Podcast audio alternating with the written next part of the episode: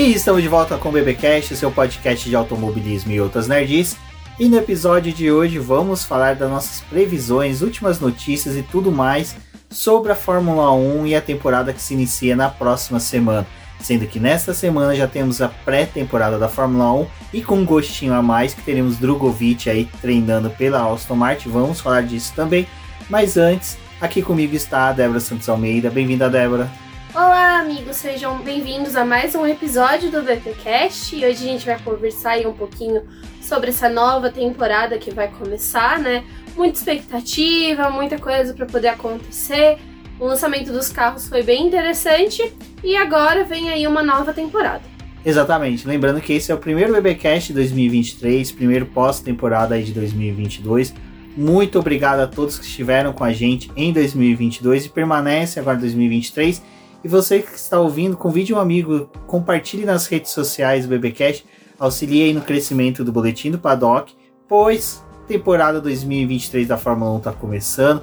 Também já vamos ter início de outras categorias também, em que faremos uma cobertura muito especial e com a ajuda de vocês será melhor ainda. Não deixe de conferir lá o nosso programa de financiamento coletivo e contínuo lá pelo Apoies é muito importante para que a gente continue fazendo as nossas publicações, tanto no site como no podcast. Também a gente vai retornar as nossas lives para poder conversar com vocês, ter essa proximidade, né, que é sempre muito legal. Então, nas semanas de GPs a gente volta aí para poder conversar sobre a corrida, é, dar algumas notícias e também tá aí com vocês. Mas, é, antes de tudo, pedir um Desculpa aí para todo mundo que ficou sem podcast nesses últimos meses. É que foi bem corrido aqui pra gente. A gente tinha algumas coisas para poder é, resolver. Afinal, foi um ano muito intenso, né? Depois da pandemia, a gente tinha muita coisa, tanto da casa quanto da vida pessoal, para poder resolver. Então, ficamos aí um tempinho sem lives e sem podcast, mas agora estamos voltando com tudo. Exatamente. Lembrando que para a gente se dedicar melhor a todo empreendimento que é o Boletim do Paddock, a gente precisa abrir mão de muitas coisas pessoais, mas só que a gente decidiu pegar esse período aí entre a corrida de Abu Dhabi, a final ali da temporada e agora a reabertura da temporada, para poder organizar tudo para durante o ano a gente poder ter foco total no Boletim do Paddock. Então, Agradeço a todos aí que compreenderam e que estão com e a quem gente. mandou mensagem também, né, pedindo pra gente poder gravar. Teve bastante gente que em janeiro já tava falando, ah, quando vocês vão voltar? Mas, gente, desculpa mesmo que não, não tinha condição de voltar e fazer um trabalho. É, meia boca. Meia boca. Enquanto que a gente tava cheio de problemas realmente. Que foi muita coisa que a gente foi deixando, adiando e não tinha como mais. Então, esse início aí de ano foi para poder resolver muita coisa nós, como o Rubens disse, né, para esse resto de ano a gente ficar um pouco mais tranquilo, conseguir dar andamento nas coisas do BP e também é, conseguir participar de outros projetos e que assim, né, o BP não é a única coisa que a gente faz, é, ele é um complemento da nossa vida, a gente tem outras atividades, então foi necessário dar essa pausa e agradecer a todo mundo que compreendeu, quem mandou mensagem, conversou com a gente, teve é, bastante Uh, ouvintes né, daqui do podcast, pessoal que participava das lives que mandou mensagem, os apoiadores também que compreenderam, quem continuou aqui auxiliando o projeto, porque por mais que a gente não tivesse gravando ou fazendo os podcasts, né? A gente ainda estava mantendo o site, a gente teve uma transição aí. Então continuem aqui com a gente, quem puder apoiar o nosso trabalho vai ajudar bastante, porque como a gente disse, o BP ainda não é o nosso trabalho principal, mas seria muito legal se ele fosse.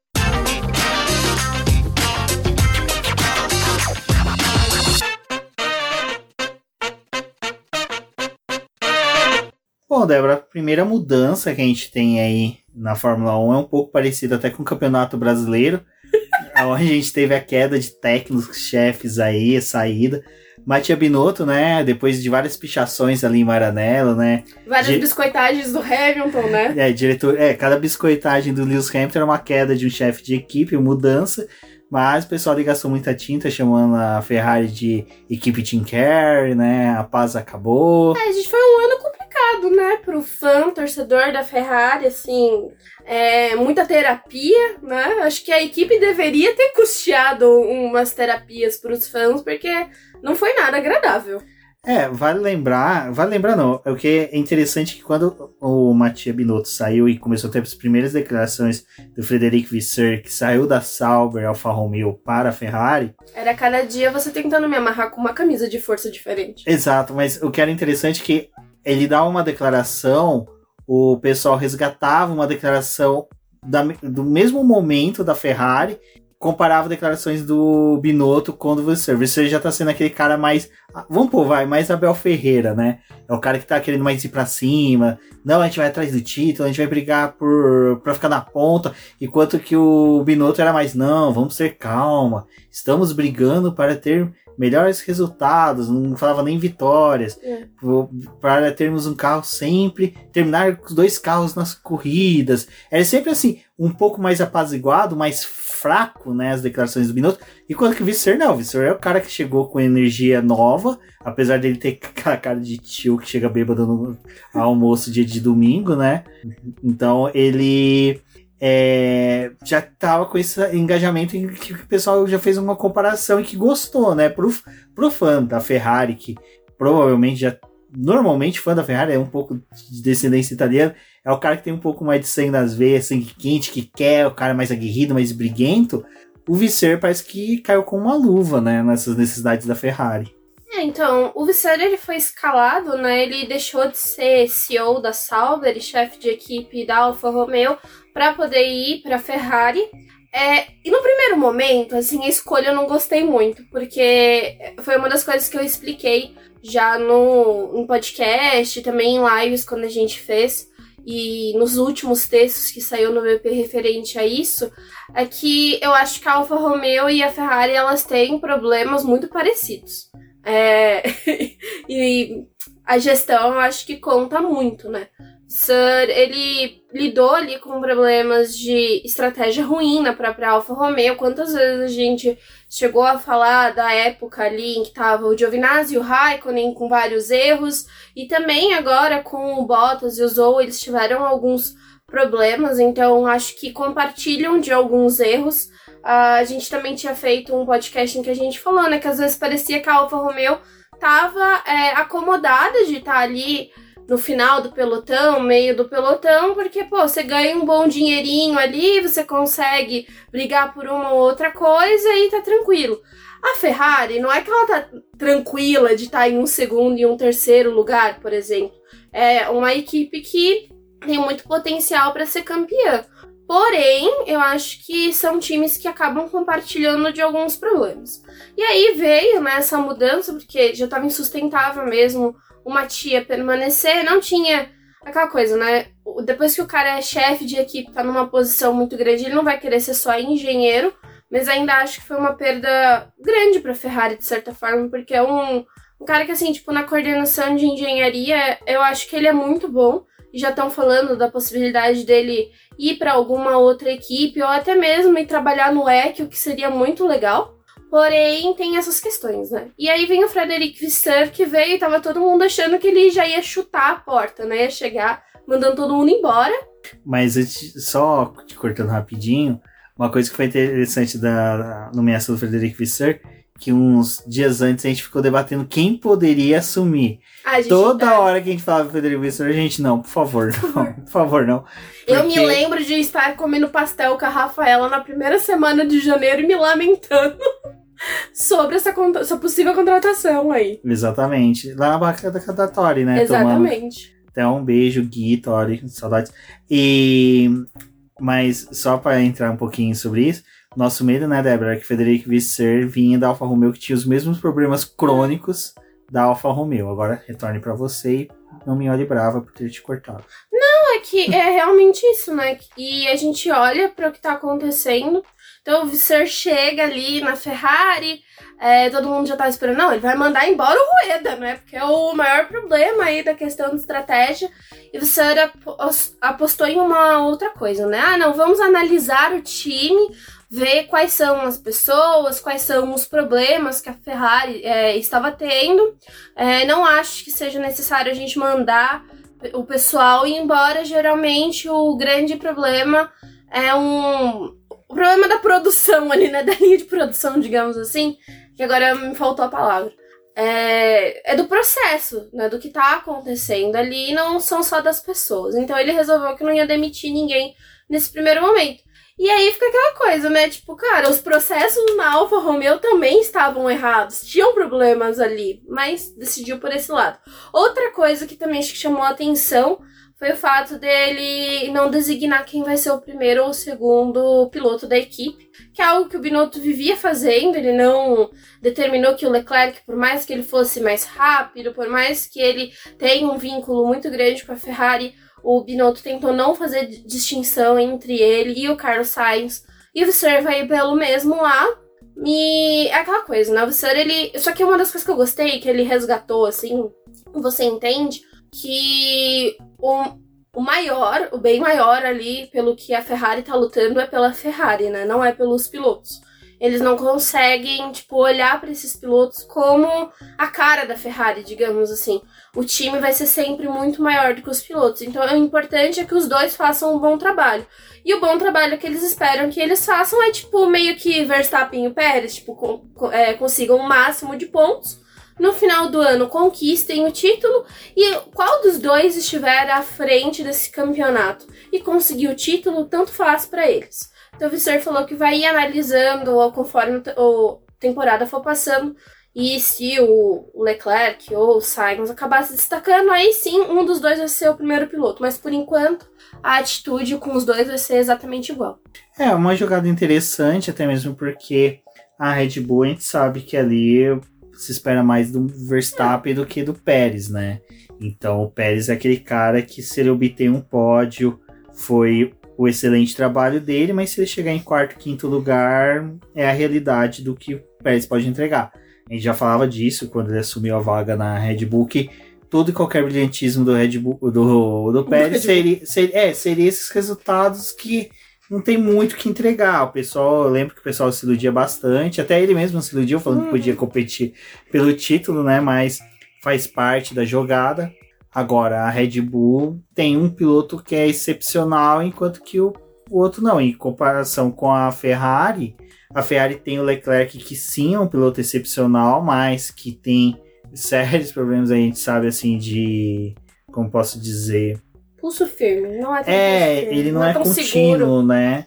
E já o Carlos Sainz é aquele piloto muito inteligente, conhece bem automobilismo, é o cara que trabalha muito bem com o carro, mas não tem tanta velocidade como o Leclerc. Porém, frente a frente com o Pérez, eu acredito que o Sainz seja muito melhor. Então, essa atitude do Visser já de dar a possibilidade do Carlos Sainz disputar o título é aquela coisa também de não querer que o cara se acomode e não entregue resultados. Então, já, já isso já favorece bastante, né?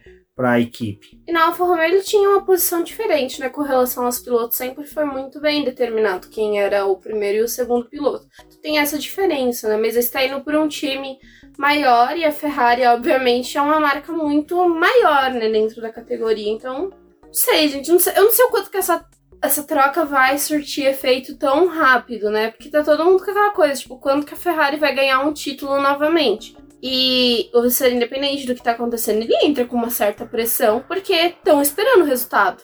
Sai o Federico Visser da Alfa Romeo, né, da Sauber, e aí fica vago a posição dele, mas misteriosamente anunciam lá, ei, sai Cinco o, segundos depois. É, sai o André sai do, da McLaren, né? E ele se torna CEO da Alfa Romeo. A gente, bom, peraí. CEO, CEO da Sauber. É, da Sauber. Não é chefe de equipe. Já tem uma coisa estranha aí. E aí já começa a surgir, a gente também já havia falado sobre isso em lives e até no próprio boletim do paddock, que o Sainz tinha sido é, sondado pela Audi para assumir a Sauber para que ele pudesse, né, é, já começar a trabalhar na estruturação para um dia, a, lá em 2026, quando a Audi vai assumir de vez as atividades da equipe. E aí fica aquela coisa, quem que vai ser o chefe de equipe? Quem que vai ser o chefe de equipe? É que a primeira designação do Saido era determinar quem seria o chefe de equipe da Alfa Romeo, né? Porque o Saido é o que o Rumi ele vai fazer a transição é, até a entrada da Audi, que já foi confirmada para 2026. Só que ele vai ser aquele cara, tipo, meio Zac Brown, vai fazer a, os contatos, tentar arrumar patrocinador, ver o que eles podem mexer ali na estrutura, porque ele não pode ficar engessado como chefe de equipe, ter que cuidar tanto da pista quanto dessas, dessas outras partes, né? É, é mais para ele ficar nessa, nesse business aí por enquanto e ajeitar a casa, porque a Sauber tá naquela parte, né, em que a Audi vai ir comprando as ações para poder ir assumir. O Saido ele já tinha sido escolhido pela Audi para poder estar com o time, só que o Saido só ia sair da McLaren é, no final de 2025 para 2026. E eles tiveram que antecipar as coisas porque o Bissur estava saindo da equipe. Aí nesse imbróglio todo, Alexandro Aluni Bravi é anunciado como representante, o cara que vai falar em nome da Alfa Romeo nas conferências, Débora vai explicar um pouquinho melhor, mas não é chefe de equipe. Ele é chefe de equipe, mas ele não é chefe de equipe. Ele é tipo o chefe de equipe de Schürger. Ora ele é chefe de equipe, ora ele não é chefe de equipe. É que ele é diretor-geral do grupo Sauber. E aí ele foi escolhido para essa função. É meio que aquele papelão que a Alpine tentou fazer uma época de dividir a função de chefe de equipe. Então, basicamente, é isso que vai acontecer com a Alfa Romeo. Eles não queriam designar um chefe de equipe, é, nomear mesmo, ter essa, esse nome. Também não queria que o Saido fosse esse cara, porque a gente falou, né? Ele tem outras coisas para poder fazer e pegaram o Bravi. O Bravi a gente não tem muito histórico, né? Porque ele é do grupo Designer. Sauber. Ele, ele, parece, na verdade, na verdade, ele tem aquele porte, né, de... Estilista. Estilista. E ele foi anunciado na semana que tava tendo Nova York, né, semana Week lá, de desfile de Nova York. É. E semana de modas de Nova York. Então, quando ele foi anunciado, eu tava pensando justamente que eu tava lendo alguma coisa referente a isso. De moda, né? Não, que talvez a Alfa Romeo tivesse fechado alguma parceria. Tipo a AlphaTauri? É, não, com alguma indústria, tipo com algum boss, alguma coisa assim, sei lá, eu, mas não. O cara era chefe de equipe. Não é chefe de equipe. O cara, velho, sabe a explicação dele? Parece aquelas é, mentorias de imersão, de coach. É um coach, é um coach. Que é, é o coach da. o coach da. Mas o, o, o que, que o Bravi vai fazer, né? Ele. Vai ficar bravo. vai. Ele vai estar tá ali, tipo, vai ter conferência, ele vai representar a equipe, ele vai dizer o que, está acontecendo com a equipe, pelo que, que a Alfa Romeo tá passando, não sei o que. E também vai estar tá ali com o time, tipo, um pitch wall, nos box, ele vai acompanhar. Porém. Não é chefe de equipe. Não é chefe de equipe. Porém, ele tem o auxílio, né, dos outros membros, que é do diretor técnico da equipe, tipo, diretor de aerodinâmica, essas coisas para ele. Porque não é a função dele, ele não sabe fazer isso. Só, só tacaram ele lá, né? Então vamos ver. É porque tudo isso, é, assim, é um momento muito delicado pra Alfa Romeo, né? Acho que se ela pudesse tipo, ficar esses três próximos anos fora do grid, é, talvez ela ficaria, né? Um né? período sabático aí. Porque no final do ano a Alfa Romeo deixa de ser Alfa Romeo. Não vai não vai estar tá mais estampando os carros com esse patrocínio é, só até o final desse ano e acabou. E depois eles têm mais dois anos como Sauber até a chegada da Audi, porque ainda não vai ser Audi. Então é uma coisa muito delicada que eles estão vivendo. E também eles não querem colocar, acho que ninguém, assim, numa grande função, tipo, de é, chefe de equipe, de ter esse nome, esse peso, ou contratar alguém que já fosse experiente nessa função, porque é justamente isso, é um período de transição. A única coisa que eles estão, né, tipo assim, não pode deixar acontecer é a Alfa Romeo cair de desempenho e parar lá no final da, da tabela, né? Eles terminaram no meio do pelotão e eles precisam tentar manter esses resultados muito por conta da Audi. Então também tem aquela coisa, né? Vamos ver como é que vai ser esse gerenciamento. Mas o Bravi, nessa parte técnica, ele vai ter auxílio desses outros membros da equipe, né?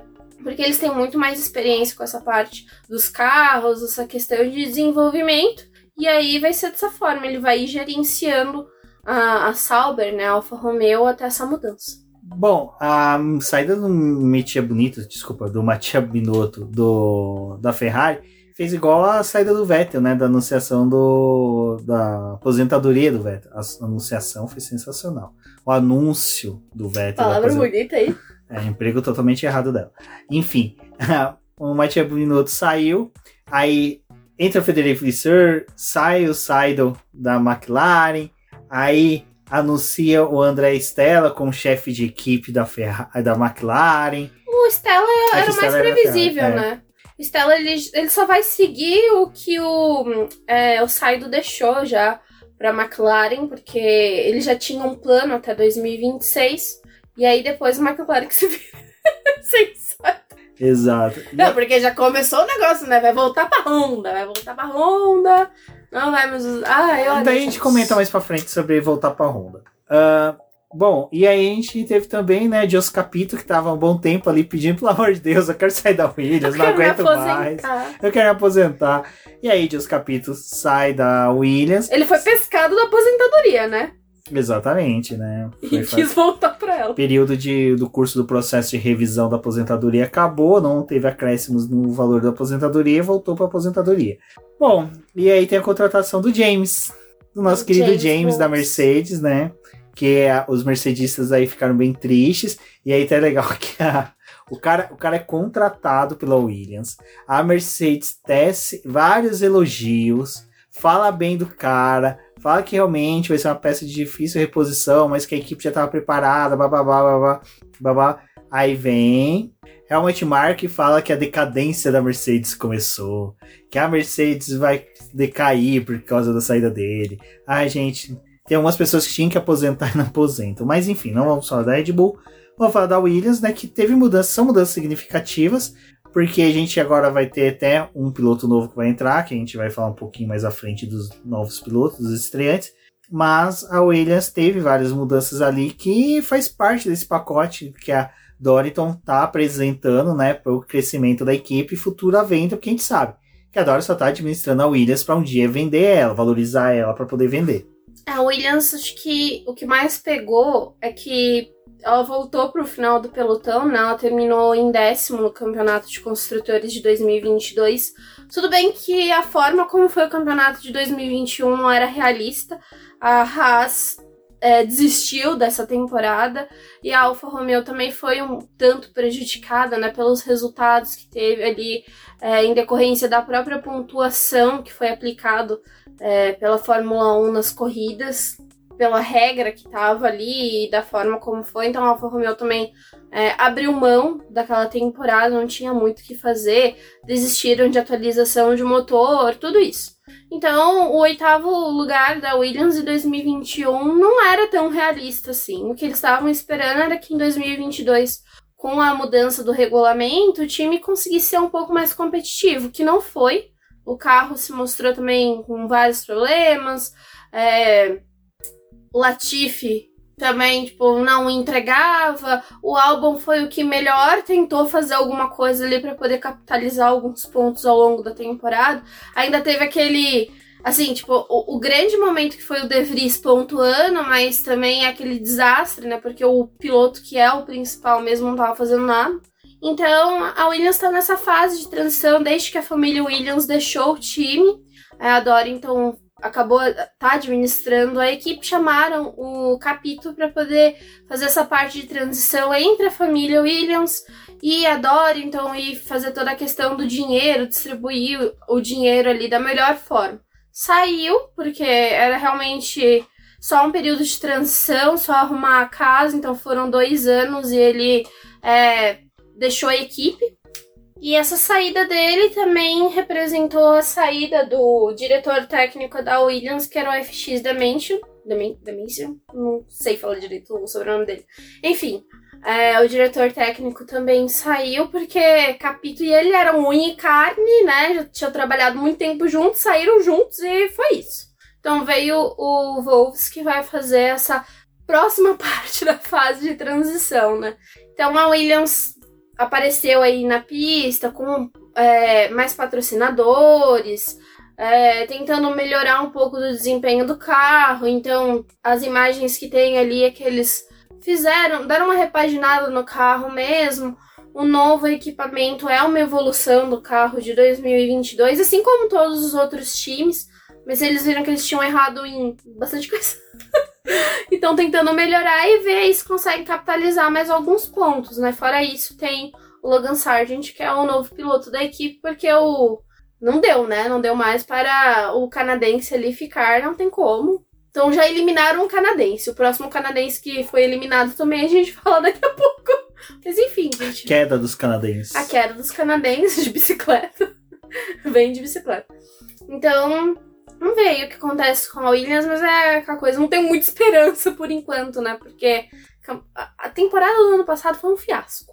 Ah, a temporada não foi tão ruim assim, porque assim. Mas boa também não. É, a gente tinha um distanciamento muito grande entre o álbum e o Latifi, mas assim, também, cara, por mais Eles que fosse o seu... Milton. Né? Tadinho do Milton, digo Latifi. É, a diferença entre os dois não teria sido tão grande. Eu acho que, assim, não era uma diferença que a gente poderia ter pontuado que seria igual, tipo, Lando e o Richard, sabe? Se caso fosse um, um piloto diferente na posição do que era o Richard. Porque eu acho que a Williams ia entregar a mesma coisa, um carro também que não era tão bom, a gente até vai comentar. Tinha muito problema. É, né? a gente até vai comentar um pouquinho mais sobre a questão das pinturas, que teve, a gente viu bastante a questão do, da fibra de carbono exposta. Mas então, eu acho que infelizmente sim, a, o ano de 2022 da Williams foi um ano contínuo dos anos ruins que ela estava tendo. Então não teve, não teria muita mudança se fosse um, só se fosse tipo assim, sei lá, um Verstappen, um, um Hamilton da vida ali pilotando esse carro da Williams. Bom, e para este ano, né, nós temos três hooks um e meio, dois e meio, né? Porque o De Vries, coitado, coitado não, né? Até interessante, porque lá em Monza ele treinou pela Aston Martin, treinou pela Mercedes e correu pela Williams, né? É... é ele treinou pela Aston Martin. Ele já tinha, ele tava fazendo treinos para todas as equipes, pegando roupa de todo mundo e aí foi correr pela Williams. Foi correr pela Williams. Não, é que ano passado ele já tinha treinado, né? Pela Aston Martin, é, pela, pela Mercedes. Mercedes testou pela. ia testar pela Williams e acabou também correndo pela Williams. Testou também pela Williams, também. salvo engano. E, enfim, fez uma corrida ali, foi bem, foi bem, um, surpreendeu, mostrou realmente, quebra um pouco aquilo que eu falei agora há pouco, né? Que sim, se fosse um álbum e o Davis, talvez a questão de pontuação da Williams fosse melhor, mas não sabemos, né? Aquela coisa que fica no eterno e si. O Sargento Wolverine, né? O Logan Sargent, que norte-americano até que enfim a Liberty consegue no estadunidense aí para categoria, um sonho que eles estavam tendo. Depois até é uma efeméride que a Academia de Jovens Pilotos da Red Bull começou inicialmente para revelar um jovem piloto americano. Vale, vai estar na descrição desse podcast o vídeo do projeto Motor em que eles contam essa história muito bem. Então é bem interessante ver que o projeto, quer dizer, a academia de pilotos, de jovens pilotos da Red Bull iniciou inicialmente para revelar um piloto norte-americano. Inicialmente. É, é. Torcer só pro meu chefe não ver esse podcast para não ser criticado de novo. Enfim, ele pegou e teve, acabaram não surgindo nenhum jovem piloto. Teve, eu acho que o Scott Speed, que foi um dos pilotos que mais ou menos surgiu de lá. Eles viram que não estava dando muito certo. Aí decidiram levar isso globalmente, assim, colocar pilotos do mundo inteiro que pudessem satisfazer a vontade da Red Bull. E... se a gente vê o grid da Fórmula 1, tem muito piloto da Red Bull que foi da academia Não, ou que. É uma academia que dá certo. É, tem, tem vários. Apesar de às vezes você falar tipo, ai, matou alguns pilotos porque alguns foram desperdiçados. Não desperdiçados, mas foram para outras categorias. A Lotus matou mais pilotos do que a Red Bull. Mas a, a, Red Bull tem essa característica, né? De boa parte do grid ser dela. Mas aí é só para fechar um pouco, eu acho que um dia, cara, eu tô prometendo demais, um dia a gente tem que fazer um podcast falando sobre a academia de pilotos para mostrar pra galera que não é esse terror todo, mas pro pessoal saber, peneira, jeito, né? peneira de futebol é mais cruel, por exemplo. O Cafu mesmo, ele foi recusado em inúmeras peneiras até ser aceito, salvo engano, pelo São Paulo, assim, naquele momento que ele já estava desistindo, porque ele já estava anos passando por peneiras sendo recusado. É a coisa a Fórmula 1, infelizmente a gente não consegue. Em compensação, a gente vê pilotos da Red Bull que não deram certo na Fórmula 1, que foram para outras categorias e brilharam tanto, que é o Bendel Hartley, que passou pela Toro Rosso, né, naquele momento de saída do, do Gasly, vai o Kvyat, sai o Kvyat, entra pro Gasly, que daí trouxeram o Bender Hartley, que na Fórmula 1 não vingou, mas compensação na UEC o cara brilha. Então, é complicado. É, o Jerick Verne também, o Antônio Félix da Costa, que são dois grandes pilotos, tanto na Fórmula Ah, o Boemi, que surgiu da quase aposentadoria não, agora. Não, o Boemi, ele tava destruindo todos os carros vivo, né? né? da Fórmula E e tá correndo brilhantemente esse ano. Mas também são pilotos que foram pro WEC, né? E o último estreante deste ano, né? Oscar Piastri, depois da novela ali que nós tivemos do Piastri, que ele saiu das masmorras da Alpine, que tava segurando ele lá. Nosso menino também, quando liberaram Surgiu, ele, né? tava é, pálido, né? Pálido, tava seco, precisando. cabeludo, com unhas grandes. Tava precisando aí de uma Parecia aqueles, D, coitado. Aqueles bode que some no meio da floresta, parece 20 anos depois. Foi tosqueado, lavado, feito as unhas, escovaram os dentes dele. Tá feliz, tá feliz. nossa. É, os dois têm a mesma idade, né? É, por enquanto. Não, mas eu acho que não vai ter tanta dor de cabeça. E mencionar a questão de estreantes, vale falar também do Drugo, né, que foi para Aston Martin e que vai fazer sua estreia na Fórmula 1 oficialmente, dentro do calendário oficial da Fórmula 1, que é a pré-temporada. Então, se caso Lawrence Stroll decidir que o filho não recupera o braço, que isso é uma decisão do pai, né? O pai pode falar, filho, se não recuperou o braço. Ele, o filho fala, meu, pai, meu braço tá bom. O pai vai lá com o machado e corta o braço. O, o Drogovic pode assumir, vamos torcer para que isso não aconteça. Se acontecer, pelo menos que o machado esteja afiado. Mas o Oscar Piastri é o estreante campeão de 2021. O Logan Sargent é o quinto colocado, quarto, quarto colocado, e o Drogovic que é o campeão e só piloto de teste. Ei, que da hora, né? E, e, o De Vries, né, que é campeão da Fórmula E, porém destruiu todos os carros possíveis no ano passado, né, correndo na Fórmula E. Tanto que deu chance para que o companheiro de equipe dele, que é o Stoffel Van Dorn, ganhar o campeonato. Mas acho que de todos esses, assim, é, é, foi uma discussão muito boa, né, nesse período de férias aí que, as expectativas do pessoal falando, ah, o Sargent, não sei o quê. Tipo, as pessoas falavam que ele ia ser a maior decepção da temporada, mas vocês estão esperando o quê? Com ele andando de Williams, galera? Vocês querem que ele seja o quê? Ganhar o campeonato ele não vai, como a Williams, não é mesmo? Então, assim, expectativa do Sargent alguma, Rubens? Porque eu não tenho, eu só, eu só espero que ele faça um papel melhor do que o Latifi. O Sargent, eu acho assim, ele precisa entregar mais do que foi o Latifi. Pronto, é a única justificativa. Mas também ninguém espera que ele pontue em todas as não, corridas. A justificativa para ele estar tá ali nem é superar o álbum, nem dar próximo. É fazer mais do que o Latifi, ou seja, não bater em decisões. Eu acho que a minha única ressalva com o Sargent, e é uma coisa que eu tenho ressalvo com alguns pilotos, jovens pilotos que estão ali na Fórmula 2, é que eles têm pouca cabeça.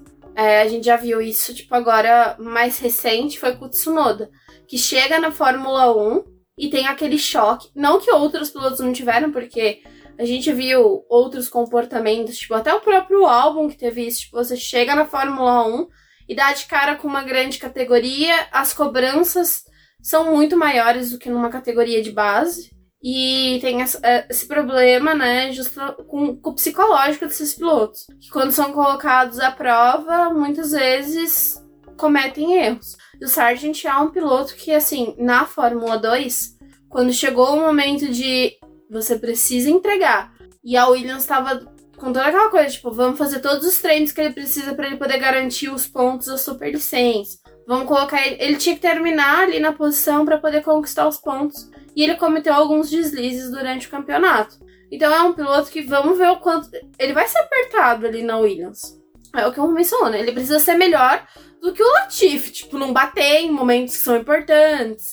É, acho que aquela coisa também não ser o Mick Schumacher em alguns momentos que bateu o carro ali. Quando, porque, tipo assim, a Williams ela precisa continuar desenvolvendo o carro. Também não dá pra eles ficarem fazendo peça de reposição toda hora para um jovem piloto. A grande questão é, ele vai conseguir, como que ele vai lidar, né, com, com, com isso. E é uma pré-temporada muito curta para você colocar um estreante. ele, ele, eles deram quilometragem pro Sargent, isso a gente não pode negar, é, né? Ele fez treino do livre. Brasil aqui com corrida é, de sprint. Eles confiaram. Que o treino livre é essencial pro piloto. Tudo bem que era Latifi, né? Mas era essencial pro piloto. O Sargent ficou rodando que nem louco. Então ele, eles, a Williams acho que ela fez o papel de tentar entregar testes e treinos para ele. Agora, o que ele vai conseguir fazer com essa informação que ele teve, aí a gente vai ver.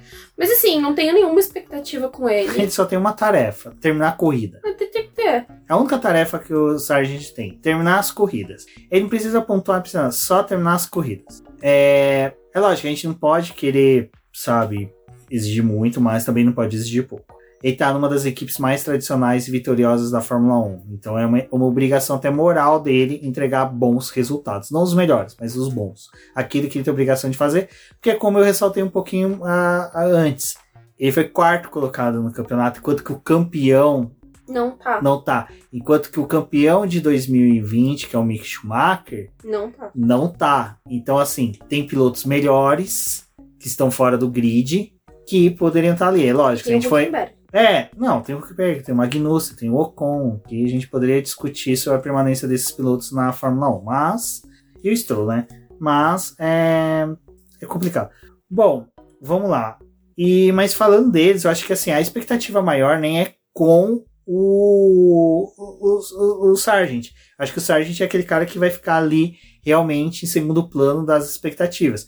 Dos rookies, é o embate entre Piastri e De Vries. É, acho, porque só finalizando, né, o De Vries tem aquela questão de que ele vem de um longo período de maturação, vamos pôr assim, da Mercedes, trabalhando ele, colocando ele para correr nisso, correr naquilo, desenvolvendo ele nele, nisso, naquilo, colocando ele para fazer testes. Ele é um bom piloto. Eu lembro até mesmo que uma vez, até na live do é, no Racing Rock, com o Chris lá, eu conversando com eles e com o pessoal no chat, eu falei, bom, o De Vries ele foi, ele foi superior ao, ao Latif, que o Latif foi vice dele. E aí o pessoal, ah, mas não é muito parâmetro. É parâmetro, sabe? Você pegar o piloto que foi campeão da Fórmula 2 e ver o, o vice dele, é parâmetro, porque foi uma temporada em que os pilotos não eram tão bons, mas o De Vries se sobressaiu muito sobre os demais pilotos. E o De Vries é um excelente piloto, ele foi campeão na, no ano de estreia dele na Fórmula E, certo? Então, assim, não no ano de estreia exatamente, foi no ano de estreia de uma temporada completa. Porque antes ele tinha feito, eu acho que só algumas corridas, salvo engano. Só uma correção, ele correu sim uma temporada completa ali de 2020, porque foi campeão em 2019. É, então, assim, ele é um piloto que tem uma bagagem muito boa, não é tão jovem assim, salvo engano, é 28 anos. É, comparado com os demais, ele é da mesma turma ali, da mesma galera do Leclerc, do Lando Norris. Então, assim, é um piloto que a gente pode começar também a exigir um pouco mais. A Netflix vai tratar como estranhezão. Não, o é. pior Netflix é tratar ainda o Con e, Pia, o Con e o Gasly? Gasly como estreantes, né? Vamos, pelo amor de Deus, o Con correu na saudosa Marúcia. Mas enfim. Então eu acho que assim, a questão do foco mesmo é ver como o Piastri e o De Vries vão sair, né? Acho que o De Vries é importante dizer que assim, ele. Que ele é mais velho que o Tsunoda, mas o Tsunoda é, é o piloto mais experiente. Ao que, em que mundo estamos? Em que mundo estamos? E o De Vries, ele saiu da Fórmula E com os pilotos querendo caçar ele, se fosse possível, porque ele foi campeão, né? É, e aí, no ano seguinte, que foi o ano de 2022, ele batia, ele dava vários problemas, ele cometia uns erros absurdos, que foi o que deu margem para que o Van Dorn conquistasse o título, né? Tanto que o De Vries não, não teve como ele defender o título, porque ele não se permitiu fazer isso. E aí, depois que a, a, temporada já tinha andado, né, coube a ele tentar ajudar o Van Dorn de alguma forma que não, não teve muita ajuda, né? Ele bateu nos outros pilotos para não ganhar. pra ninguém chegar perto do Van Dorn. E foram várias críticas, né, de pilotos experientes da Fórmula E, falando tipo, que ele praticamente virado o açougueiro da categoria. E olha que pra você conseguir o título de açougueiro aí, tem alguém que é bem. O Boemi no grid é complicado. O Boemi, não, o Boemi. O, o Boemi é aquele cara, né, que tipo, fez várias coisas na Fórmula E. Vitória, é pódio, não sei o que. E ano passado também ele e o De Vries andaram de mãos dadas batendo em todo mundo, né? Tanto que fiquei assim, vai se aposentar, Boemi? Não, ficou. Porém, vamos ver aí o que, que o De Vries faz, né? Acho que, assim, deixou uma ótima impressão que tava todo mundo esperando que ele ia quebrar 19 carros do, do grid, né? Naquela estreia dele. Não foi isso que ele fez. Foi contido, conseguiu os pontos ali. Mas ele precisa fazer isso durante todo um campeonato. Não sabemos se isso vai acontecer. Porém, foi aquele piloto que a AlphaTauri fez questão de ter ele, né? Tanto tava aquela coisa, né? Tipo, vocês tiraram um piloto da Mercedes, a Red Bull, com toda a sua academia, tirou um piloto da Mercedes para poder ter, né, ali um, um, cara que eles confiam. Só abriram mão do Gasly porque estavam pegando o De Vries. Então a confiança ali no De Vries é, é grande. Vamos ser sinceros, né? Ia ficar muito chato se eles puxassem o álbum pra AlphaTauri de novo. De novo. Ia ficar muito. Porque o certo, se a gente parar pra pensar friamente, era, era a manutenção correta. O álbum ir pra AlphaTauri, né? Mas assim. Não. Ia ficar chato pra caramba, né? Bom, e aí temos, né, como a gente brincou agora há pouco, o menino Piazza sendo liberto das masmorras da Alpine, que vai assumir o lugar do Richard, que até é interessante que a gente vê, né, muitas pessoas falando, nossa, né, ele vai destruir o Lando Norris. Pra McLaren tá ótimo, porque se ele superar o Lando Norris, tipo, ele fizer mais pontos que o Lando Norris, ele vai fazer logo mais pontos do que o Richard vinha fazendo. Então, pra McLaren vai ser sensacional vai ajudar em muito. Então, assim, o embate vai ser interessante. Eu acho que o Piastri deve ser um piloto que ele vai ser, vai entregar o que ele precisa entregar. Ele vai ser aquele cara que vai respeitar o Lando Norris como sendo o cara mais experiente da equipe. Também não vai ser aquele cara que vai ficar, sabe, cutucando, provocando o Lando Norris, porque o Lando Norris é, faz parte da prataria da casa e a McLaren não quer perder ele tão cedo. Aquele videozinho deles no kart foi bem legal, né? Do Lando correndo com. Piastra já supera no Norris, diga-se de passagem. O Piastra ali brincando ali também, né? Eu acho que, assim, a McLaren tem muito a ganhar com esses dois pilotos. Porque se o Piastri conseguir se adaptar ao carro, todo problemático que a McLaren sempre constrói, e seguir o que o Lando faz, né? Tipo, ó, cada ano a McLaren entrega uma coisa aqui e a gente precisa se virar com isso daqui. Piastri só não pode seguir o Lando como na Rússia em 2021. Exatamente. Não seja um cara teimoso. Mas eu acho que, te, que tem essa questão, né? O Piastri ele tem que fazer mais do que o Ricardo fez, então se adaptar mais rápido a esse equipamento e também é, capitalizar mais pontos, porque a Alpine, que é a equipe que terminou em quarto lugar no ano passado, tá com o Gasly. Então eles têm dois pilotos ali, Alpine, que são dois pilotos bons, assim, né? Tipo, o Ocon pontou, ninguém vê a corrida dele, mas ele cons consegue os pontos. O Gasly é um piloto experiente e eles estão com o time 100% francês. A Alpine já disse que ela quer garantir o quarto lugar do campeonato de construtores, porque foi o que ela conseguiu ano passado, ela não quer regredir. E a McLaren, ela quer voltar a brigar pelas primeiras posições. É, eu não me recordo, mas acho que eles não chegaram a falar sobre questão de vitórias esse ano. Mas a McLaren acho que ela quer é, estar mais presente nos pódios ao longo da temporada. Isso vai caber ao Norris e ao Piastri conseguirem. Então, o mais importante para a McLaren esse ano é conseguir o máximo de pontos que for possível e tentar beliscar resultados melhores. Eu acho que com essa dupla é capaz que isso aconteça você também tem que ver o quanto que esse carro da McLaren vai ser eficiente, porque também não depende só dos pilotos. Eu acho que o grande desafio, talvez, para o Piastri é que a Alpine fez questão de não dar quilometragem para ele, né? Então ele ficou intocado ali com o simulador e não teve muita oportunidade. E é um piloto que vem de um ano parado, né? Ele não fez nada. Nada, nada, nada. E vai pegar o carro da McLaren em três dias de teste né? Então, para ele, acho que é o mais crítico, porque ele precisa ter um estalo ali rápido. É, o início do campeonato vai ter diferença, né? Não vai ser as, as três etapas seguidas, vai ter falhas entre elas. Então, talvez é usar essas semanas entre etapas para poder analisar dado, para poder entender o que está acontecendo. Então, é um início de temporada Piastri que é até bom, assim, não tem três corridas na sequência. Vai ter as suas, as suas é, brechas ali. E ele vai analisando os dados. Se ele conseguir responder rápido, vai ser ótimo. Mas eu acho que é aquela coisa, se o Piastri conseguir destruir o Norris, como tem muita gente falando, ia ser não bom pelo sentido de, tipo, cara, o Norris acho que ele não vai. Se o Piastri conseguir passar ele, não vai ser o Norris que vai ser, tipo, o Ricardo, que não vai entregar mais pontos. Eu acho que eles vão estar motivados para tentar ter um equilíbrio ali. Talvez seja um dos, uma das equipes mais equilibradas, assim, em questão de pilotos, né? Conseguindo pontos, é, bons resultados, não acredito também que sei lá, o Piastri vai destruir. O Piastri também não tem obrigação nenhuma nesse primeiro ano de, tipo, ser o campeão, como ele fez nas categorias de básico, e provavelmente a McLaren nem vai ter equipamento para ser a campeã da temporada. É, aquela coisa, né? Se não tivéssemos Red Bull, Mercedes, Ferrari, a McLaren poderia é. disputar o título. Mas como nós temos Ferrari, Mercedes e Red Bull, dificilmente.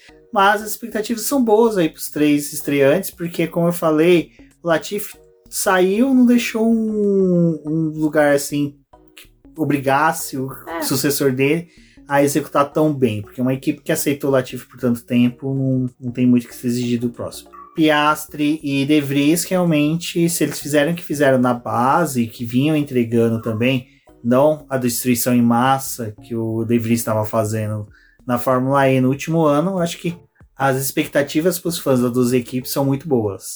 Acho que a expectativa maior, na verdade, é para os companheiros de equipe desses pilotos, né? O que, que o Norris vai fazer com o Piastri estando ali na equipe e o próprio Tsunoda, como que ele vai responder ao trabalho que vai ser feito, né, pelo De Vries, porque ele tá na posição de primeiro piloto e acho que é um dos pilotos mais exigidos, porque foram dois anos em que ele tava, tipo assim, na aba do Gasly, né? Agora é ele que se vire para poder entregar alguma coisa.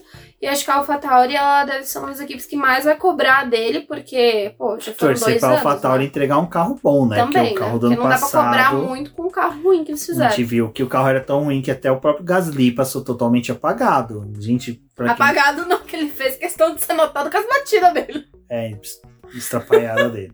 Enfim, e como eu falei, né, questão de estreante, vale aí o adendo ao Drogovic, que por um acidente que teve aí o Lance Stroll de bicicleta, quebrou o braço e não vai não, participar. Não, não quebrou o braço, ainda não sabemos. Quebrou em três pedaços. Na, na minha humilde opinião, de cara que não viu a chapa, quebrou, quebrou em três né? pedaços. É que os rumores é que ele saiu do hospital com o um braço enfaixado. Ninguém sabe se volta. se, fosse, se fosse no SUS, tinha enfaixado o outro braço que tava bom e agora ele estaria fazendo uma, uma cirurgia de troca de tornozelo. Mas, como infelizmente ele está no Canadá, deve ter sido tudo ok. Deve retornar em breve. Mas Drogovic assume o lugar dele. Porque, né, coitado do Alonso, né? É um velho idoso, velhinho aí. Não tem como exigir que nos três dias o cara faça os testes e na semana seguinte corra, né? Mas o Alonso, o Alonso, ele estava reclamando numa pré-temporada muito curta que queria andar mais com o carro, né? Então, tava aquela coisa, tipo, ah, Alonso vai fazer os três dias, que, né? Não, não tinha por que emprestar o carro para ninguém, né? Os testes de pré-temporada são feitos com apenas um carro e o revezamento dos pilotos. E é então, é obrigatório o revezamento. É, é obrigatório o revezamento, assim, você... Entre os titulares. Entre os titulares. Se o titular não tiver, aí o piloto pode... Como aconteceu com o Norris, né? Quando o Ricardo não estava na pré-temporada do ano passado, o Norris fez é, o trabalho, mas tinha momentos que ele não conseguia ficar na pista porque também ninguém é de ferro, né? Vou dizer a verdade, nós fez todo o trabalho da pré-temporada até Abu Dhabi. então, é, o Drugo, pelo que a Aston Martin confirmou, ele vai participar do primeiro dia de testes, que é a quinta-feira. Eles estão avaliando a situação do Stroll, então ninguém sabe ainda, né, com, com certeza como que o Stroll está. É, é certeza que o Stroll não participa da pré-temporada, mas pode ser que ele é, consiga entrar no carro no Bahrein. Porém, tem aquela coisa, né? Tipo, já estão dando quilometragem ao Drogovic, porque se o Stroll não conseguir correr, provavelmente o Drugo corre a primeira etapa. O provavelmente é porque em toda esta equação aí também tem o Van Dorn. O Van Dorn não vai poder auxiliar o Aston Martin esse final de semana porque ele tem etapa da Fórmula E, tem os compromissos dele com a Penske, né, com a DS Penske. Então não tem como ele é, estar ali com o time. E a situação do Drugo também vai ser analisada conforme os dias forem passando, porque a pré-temporada o Alonso poderia fazer sim a sexta e o sábado sozinho, mas se o Drugo por acaso for entrar no carro é, para competir a primeira etapa, então ele teria também que ter um, um pouco mais de tempo com o carro. Então são três dias de pré-temporada mais a sexta-feira completa de treinos lá no Bahrein, que vai ser dos treinos livres, né? E depois a, o primeiro treino livre da, do sábado, mais a classificação. Então, tem esse período aí também que dá para poder se usar de teste se o Drugo realmente for correr. Mas em toda essa equação tem o Van Dorn, então é aquela coisa, né? Se quiserem botar o Van Dorn aí em algum momento, podem colocar. Bom, a, o lance desse. Tipo, o lance do lance, lance, do lance, do lance, do lance, mas essa questão do Stroll poder entrar no carro, poder entrar no carro, ele pode desde é. a época da Williams, né? Agora pilotar, entregar resultados, né? Já é outros 500. Mas vamos ver aí, torcida, né? Pro Drugo poder entregar bons resultados, né? Conseguir treinar o carro não quebrar. Tem fatores aí que pode atrapalhar o final de semana dele. Não, de e a pré-temporada também, né? Porque com três dias só de treino, o Drugo vai assumir o carro pela manhã na quinta-feira, ou com a parte da tarde. Mas teste pré-temporada é aquele momento que você pode ter problemas, né? É o melhor momento para ter problemas. É o melhor assim. momento para ter problema, mas quando é uma equipe em que não é o titular que vai correr, vai ser um outro piloto, acho que é bom não ter nenhum problema, né? Pra você poder testar mesmo esse piloto. Então ninguém sabe como vai ser é, o Bahrein aí, mas acho que tá se tornando a tradição você não ter um dos pilotos, né? Exatamente. É uma equipe da alguma coisa, não tem. E agora, até para prosseguir pro final do podcast, que a gente pode falar para vocês da nova temporada é que a gente não tem muito o que falar, porque a gente tem que aguardar até mesmo os testes e realmente aquilo que a gente sempre fala, né? Até a segunda etapa fica difícil da gente afirmar como estão as forças da Fórmula 1. Lembra o ano passado? Ferrari parecia que ia conseguir o Cavalo título. Domado. Né? É, vitórias, Red Bull abandonando, Max Verstappen sem pontuar. Então, a assim. A confiabilidade era do outro lado. Exato. E essa é a nossa expectativa maior, é a questão da confiabilidade, como as equipes vão trabalhar isso. A gente teve agora na pré-temporada, quer dizer, já agora na apresentação, desculpa, dos carros, o W14, carros da Mercedes, que quebrou. Então, assim, é como eu falei, é o melhor momento para quebrar. Eu lembro que alguns mercedistas estavam, pô, justo agora. Cara, o melhor momento é, é. justamente nesses testes, é quebrar agora, para você já ter a solução pro Bahrein. É, o shakedown, só para poder explicar quem não acompanha muito aqui, o shakedown é, ele é controlado, né? Então você só tem 100 km em cada um dos dias de filmagem para utilizar. E é tudo controlado, você não pode usar ele para teste, você só pode usar ele para poder realmente ver os componentes do carro, como eles estão funcionando, e para filmagem, porque é o primeiro momento que eles fazem a, cap a captação das imagens desses carros e dos pilotos que estão ali para aquela temporada. E a Mercedes ela teve problema em um desses dias do shakedown com os componentes do carro. E é algo muito normal de acontecer, na verdade, é meio que para justamente isso acontecer. Porque você vê o, qual que é o componente, o que, é que tá dando problema, você tenta resolver para pré-temporada. A pré-temporada esse ano é muito delicada porque são só três dias. Então é o que o Rubens falou, não tem muita expectativa do que vai acontecer, porque a gente nem viu ainda o desempenho dos carros. O shakedown tendo ou não problema, ninguém tem como dizer. É, nessas primeiras imagens que tem dos carros ali em pista, é tudo muito controlado pelas equipes também, por mais que eles vão com alguns, algumas novas peças, design, essas coisas.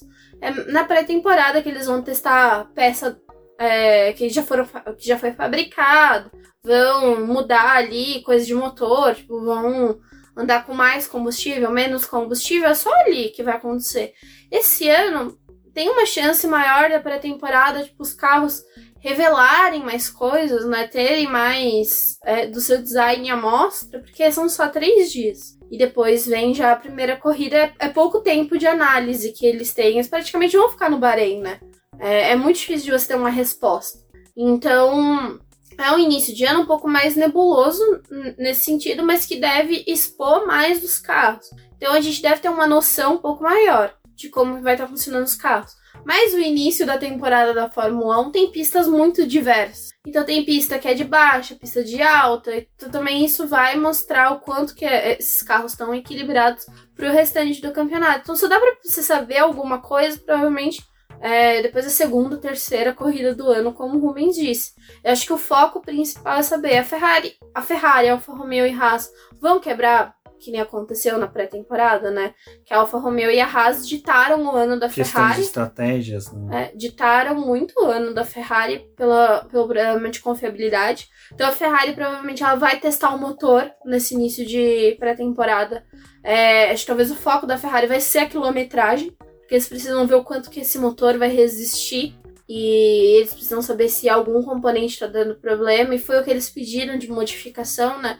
A modificação da questão da confiabilidade do motor, e isso vai implicar nos dois times que eles servem. A Alpine, a mesma coisa, teve muito problema de, de confiabilidade, tiveram que fazer várias trocas do motor, mas a Alpine a gente não sentia muito, porque ela estava andando ali no meio do pelotão, né?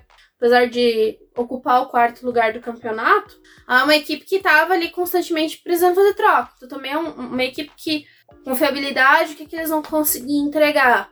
A Red Bull vê o quanto que ela vai conseguir manter de ser linear.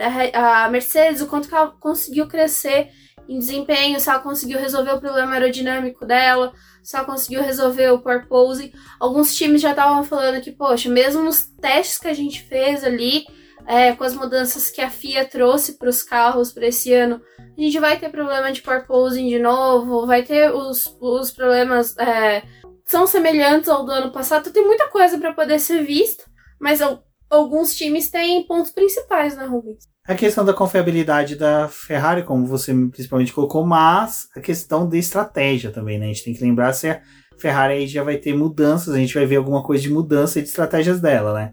Mercedes, evolução do W14, quer dizer, do W13 para o W14, o que, que muda?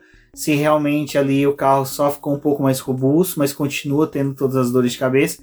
Eu acho que o, as três principais equipes, Mercedes, Red Bull e Ferrari, são as que a gente tem que ficar mais atento. Depois para trás vai ser legal o embate realmente da Alpine com a McLaren e saber como é que vai ser né, essa sinergia entre Gasly e Ocon, né? Como que Quanto vai. Quanto tempo vai durar a amizade deles, né? Até qual curva do, do GP do Bahrein. Exatamente. E Débora, uma coisa que a gente viu esse ano, que no ano passado já foi marcante, porque a gente teve o lançamento dos carros ali em janeiro, quer dizer, em fevereiro e março, que a gente viu os carros com cobertura total de pinturas, né? E de uma repente, alegoria, uma alegoria. É, eram bonitos, né? Coloridos e tal. E esse ano não, esse ano a gente foi vendo, durante o ano de 2022, os carros foram diminuindo áreas cobertas e aumentando a parte com exposição da fibra de carbono.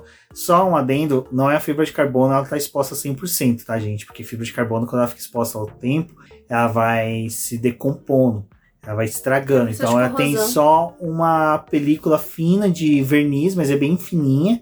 Dito isso, os carros foram diminuindo essa pintura e esse ano foi aquela coisa dantesca, né?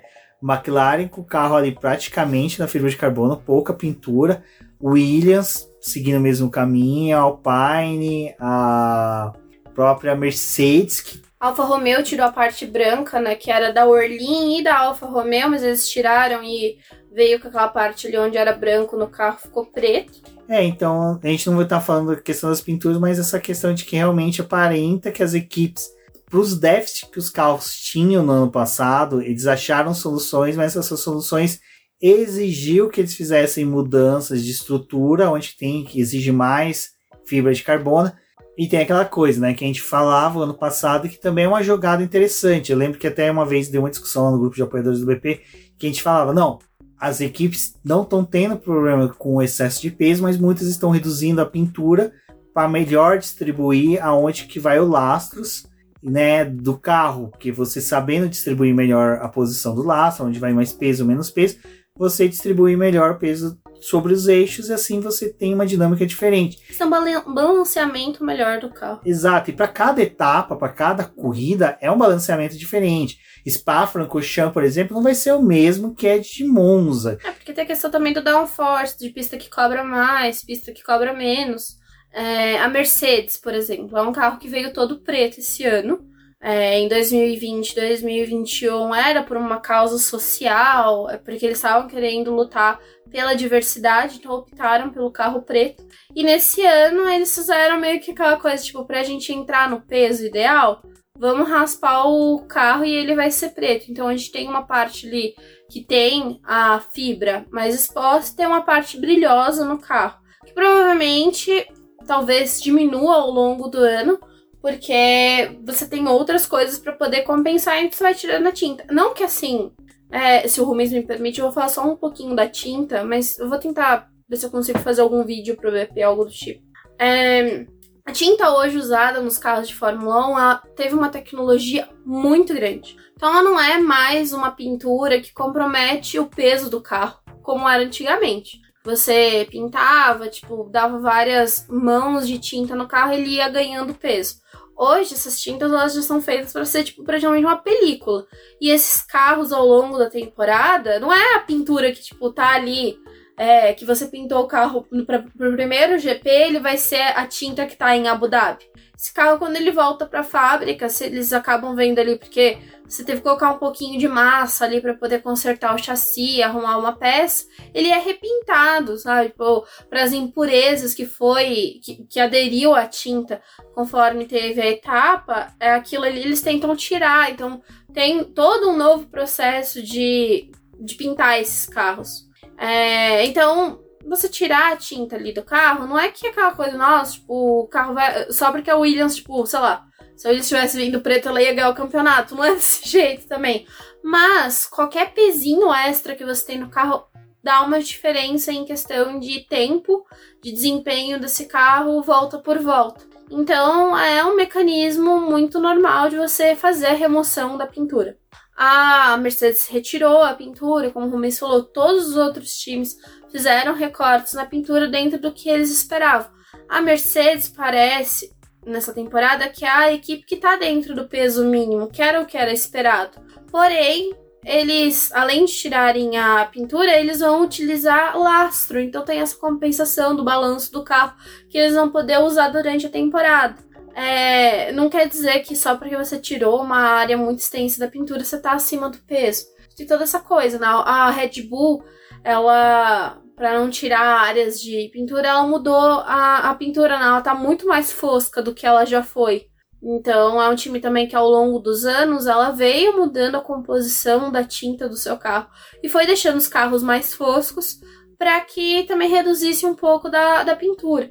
Então isso é, é um mecanismo para poder mexer com a questão da, do peso do carro. E assim, no regulamento, a, a única coisa que a Fórmula 1 diz é que você precisa que os dois carros dos times sejam iguais. Com exceção ao que você faz. É, que é tipo, que nem o Hamilton pode usar uma cor de número e o Russell pode usar outra, porque são identificações dos pilotos. Mas os carros eles precisam ser iguais. É, ela não diz nada sobre se precisa ser o carro todo pintado ou a fibra de carbono pode aparecer. Então, os times é aquela coisa, né? Se você dá liberdade pro engenheiro ganhar nem que seja um milésimo por volta, ele vai fazer porque a Fórmula 1 é determinada em milésimos. Então, é, é, essa brincadeira, né? Se eles podem tirar um pouco da pintura do carro e ganhar, sei lá, 18 milésimos por volta, eles vão fazer. Porque no final do ano o que determina é o máximo de pontos que você conquistou. E se isso vai te dar alguma vantagem na pista para poder conquistar ponto, eles vão fazer. Agora, eu não sei o quanto que talvez esse regulamento possa mudar para 2024 e falar: não, gente, chega, não tem como vocês ficarem andando com os carros na fibra de carbono, a gente quer que as, as equipes sejam identificadas pela pintura. Aí é outros 500. Até uma questão que é interessante da Mercedes, que é da Eurotrace, é que é o seguinte: o carro ele volta a ser preto, né? E tem várias jogadas que a equipe, né? Traz para a questão do, do carro voltar para ser preto. A gente teve aquele carro ali em 2000 que foi vitorioso, que foi o W11, né? Que foi um carro assim excepcional. Tem a questão também que quando a Mercedes entrou na Fórmula 1 depois daquele longo recesso após a temporada de 1955, com o título do Fangio, e depois ela retorna com fornecimento de motor para Sauber. Uhum. O carro também era um carro preto. Então ela vai trabalhar tudo isso. E aí aquela coisa, né? Aproveitou que voltou o carro preto, só pintou aonde que vai os patrocínios. E, né? a, e a história da, da própria Mercedes, né? Que ela, para poder competir, ela teve que raspar a pintura, então ela tirou o branco e, e é, participou da etapa lá da corrida com o carro prata. Eles também usaram essa, esse mesmo jogo para poder falar: não, mas o nosso carro já foi preto uma vez, então agora pela questão do peso também, vamos voltar com carro preto. Então, eles usaram toda a mistura ali para poder falar, gente, ó aqui, ó, o carro é preto, é por isso aqui. É um W13 melhorado e torcemos para que ele funcione. E por ser preto, ele vai andar, entendeu? Porque eles querem copiar o carro de 2020, 2021. Foi um carro vencedor? Foi um carro vencedor. Então vai ser um carro vencedor agora, porque a gente. O problema foi o prata. Foi ter voltado pro prata. Usou o prata, era da época do Rosberg, desandou, entendeu? Exatamente. Bom, Pessoal, a pré-temporada já tá aí, como a gente falou, difícil. Até a própria pré-temporada vai ser uma incógnita. Provavelmente a gente vai ver equipes, a Williams brilhando. Quem não lembra que no ano passado do Magnussen ali, último segundo em Barcelona, entra na pista, faz o melhor tempo. A Fórmula 1 já fez o bingo, né? É, e o Ericsson lá, né? Ah, que não sei o que, que a Indy, não sei o que. Bem, bem, quem se lembra dessa novela aí? sabe muito bem que não dá pra. Arrasa no passado? É o que eu tô falando. Que, né? Arrasa no. É, é, tô aqui há três minutos falando da Magnus e da Haas. Você me ignorou totalmente, muito obrigado. Não, é porque confundi aqui os nomes. tá certo. Enfim, pessoal, é isso. Agradeço a todos que ouviram aí mais de uma hora de programa. Estamos abrindo a temporada aí 2023 da Fórmula 1. Muito obrigado a todos que ouviram até aqui. Compartilhem, digam o que vocês acharam, falem com a gente o que vocês querem ouvir, o que vocês querem ver no BBcast.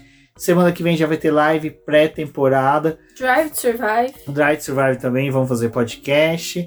Já vamos assistir na estreia para poder entregar um programa, se possível, já no, na segunda-feira. E na Mas semana... tem a pré-temporada. Vem dois episódios? Quem sabe? Quem sabe? Vamos lá, pessoal. Um forte abraço e até a próxima. Até!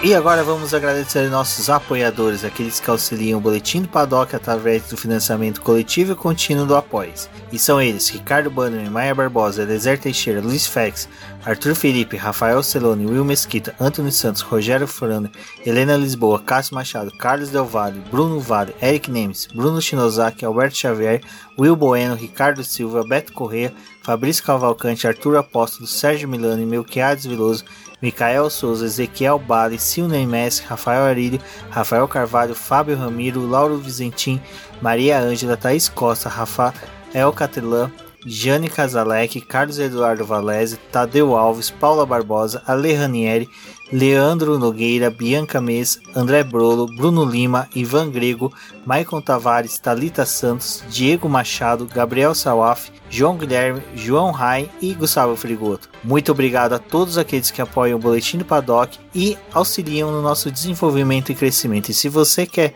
apoiar também o Boletim do Paddock, entre em contato com a gente através dos nossos perfis oficiais ou acesse o link apoia-se.com barra Boletim do Paddock e lá você terá as opções de apoio ao Boletim do Paddock. Um forte abraço e obrigado. Isso é tudo, pessoal.